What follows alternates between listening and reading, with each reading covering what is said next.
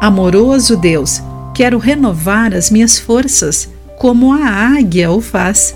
Eu confio em tua orientação. Olá, querido amigo do Pão Diário, muito bem-vindo à nossa mensagem do dia.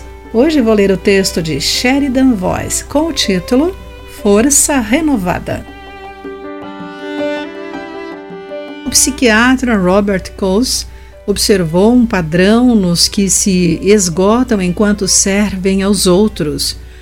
O primeiro sinal de alerta é o cansaço, depois o cinismo sobre as coisas que nunca melhoram, e então a amargura, o desespero, a depressão e finalmente o esgotamento.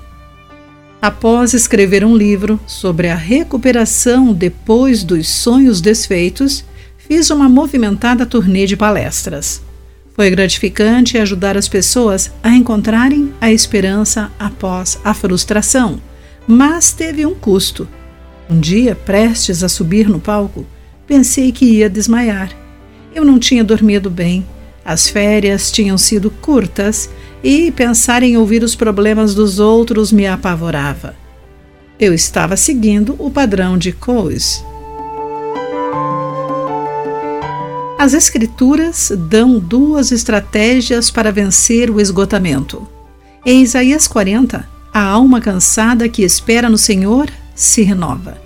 Eu precisava descansar em Deus e confiar nele para trabalhar, em vez de continuar com minha própria minguada força.